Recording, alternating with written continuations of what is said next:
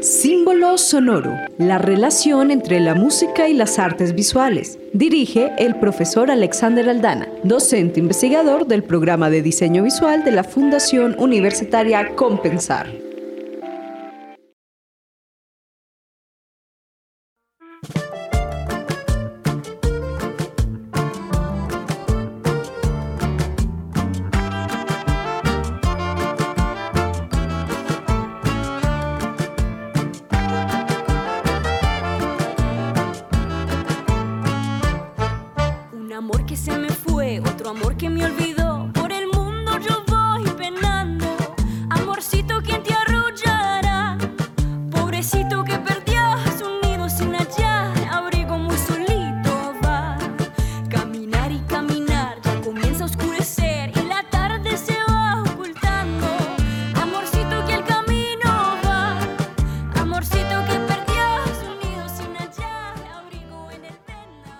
Las artes visuales tienen un alcance tan profundo en las raíces de la cultura que la música no está exenta de esa relación.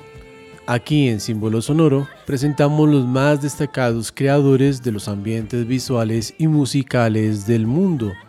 Nos acompaña Alex Aldana en la dirección y la locución y Tatiana Hernández en el Control Master.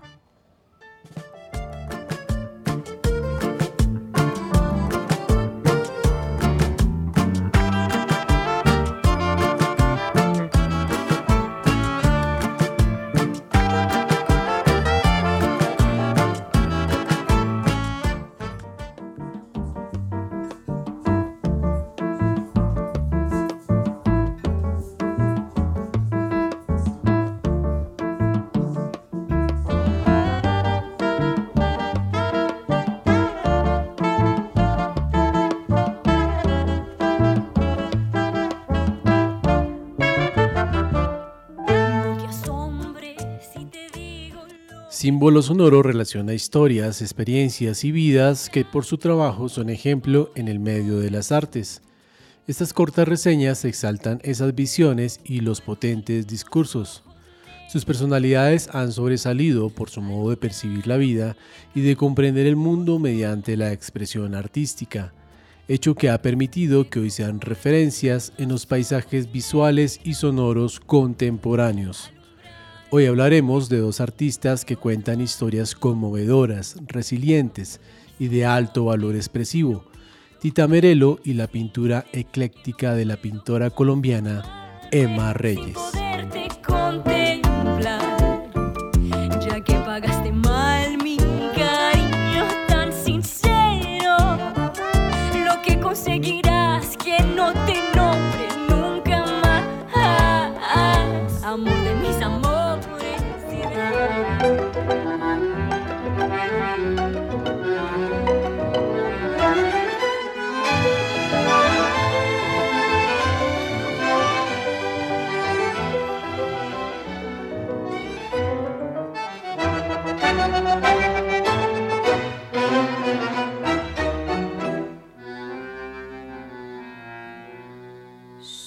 Dice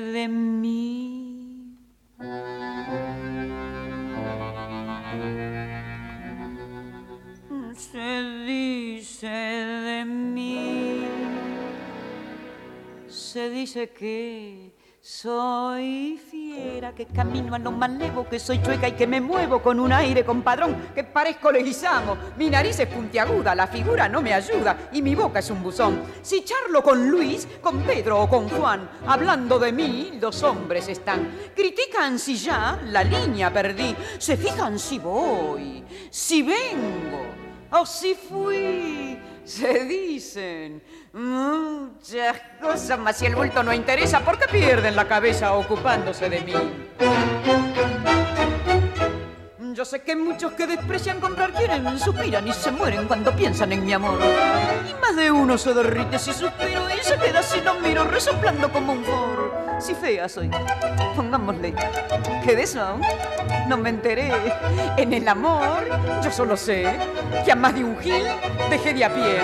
Podrán decir, podrán hablar y murmurar y rebuznar, mas la fealdad que Dios me dio, mucha mujer me la envidió y no dirán que me engrupí porque modesta siempre fui. Yo soy así. Y ocultan de mí.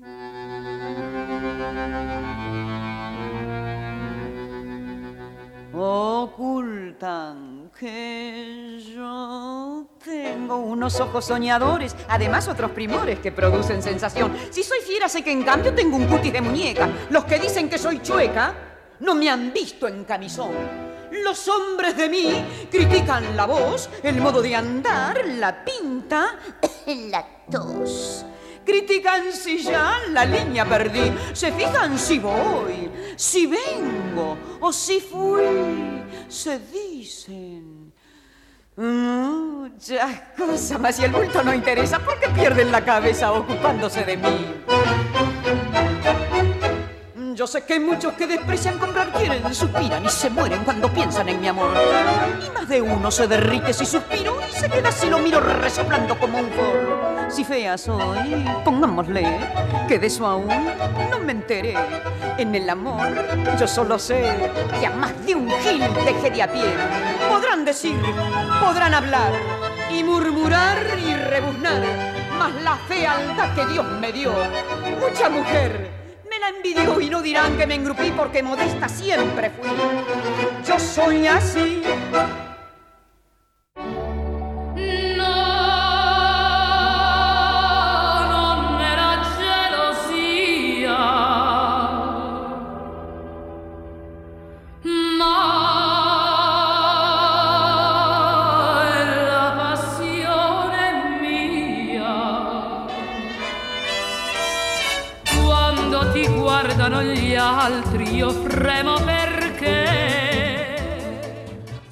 Escuchábamos la canción Se dice de mí, compuesta por Francisco Canaro y el poeta Ivo Pelay en 1943.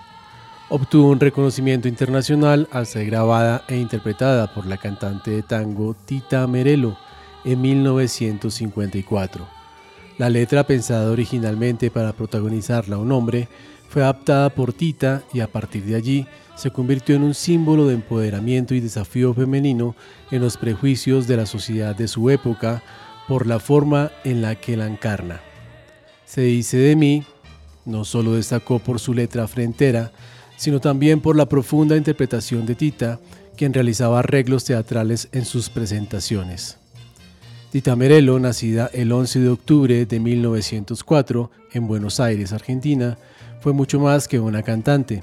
A los cinco años fue internada en un asilo, posteriormente se ganó la vida trabajando en servicios domésticos, siendo aún todavía una niña. Aprendió a leer a los 18 años de forma autodidacta porque nunca pudo asistir a una escuela. Luego trabajando en un teatro empezó su carrera como bailarina y luego como cantante. Su carisma en el escenario y su habilidad para transmitir emociones la convirtieron en un icono de la música y el cine argentino hasta su muerte a los 98 años de edad.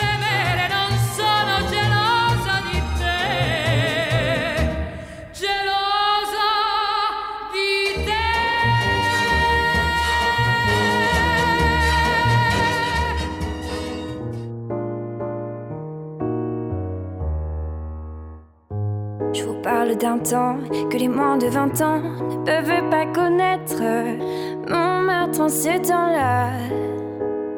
Accrocher ces lilas jusque sous nos fenêtres et si l'humble garni qui nous servait de nid ne payait pas de mine. C'est là qu'on s'est connu, moi qui criais famine et toi qui posais nu.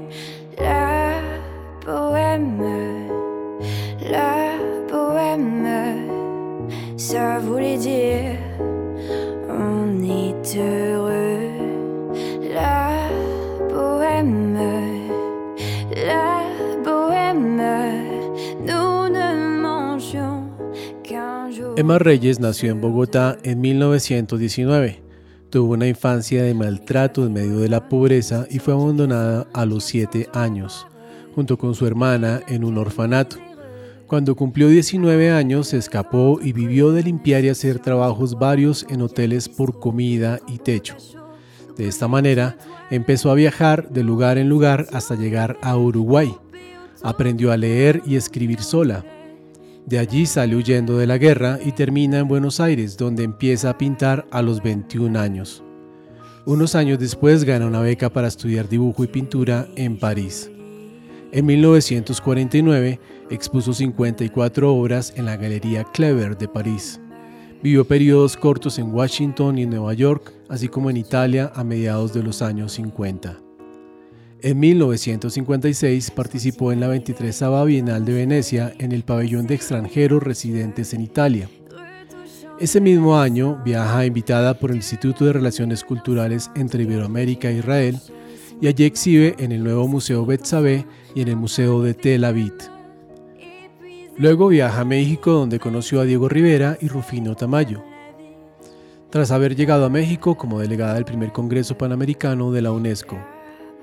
Allí se quedó radicada por unos años trabajando en la galería de Lola Álvarez, llegando a organizar la última exposición en vida de Frida Kahlo.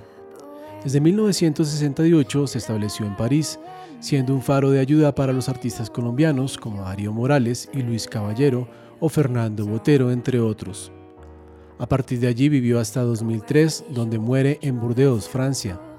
Finalmente, en el 2012, se publicó un libro Memorias por correspondencia, donde ella cuenta su historia en 23 cartas enviadas a su amigo y escritor Germán Arciniegas. Al morir dispuso que su dinero y las ventas del libro póstumo fueran donados a un orfanato en Colombia. Este año Google realizó un doodle en memoria de su nacimiento, aunque en Colombia todavía sea una generalidad, el que no sean populares las artistas colombianas que han roto esquemas. El abandono y maltrato que sufrieron Tita y Emma lo han padecido millones de niñas y mujeres en Latinoamérica, pero es el arte como medio de expresión y de forma de vida lo que permite que hoy sean referencia en la inmensa riqueza cultural moderna, es decir, símbolo sonoro. Hasta una próxima emisión. En Símbolo Sonoro encontrarás a los más importantes referentes en las artes visuales y musicales, una cápsula de experiencia sonora y cultural. Si quieres escuchar de nuevo este podcast, búscanos en www.ucompensar.edu.co slash emisora y síguenos en nuestras redes, arroba ucompensar estéreo. Hasta una próxima emisión.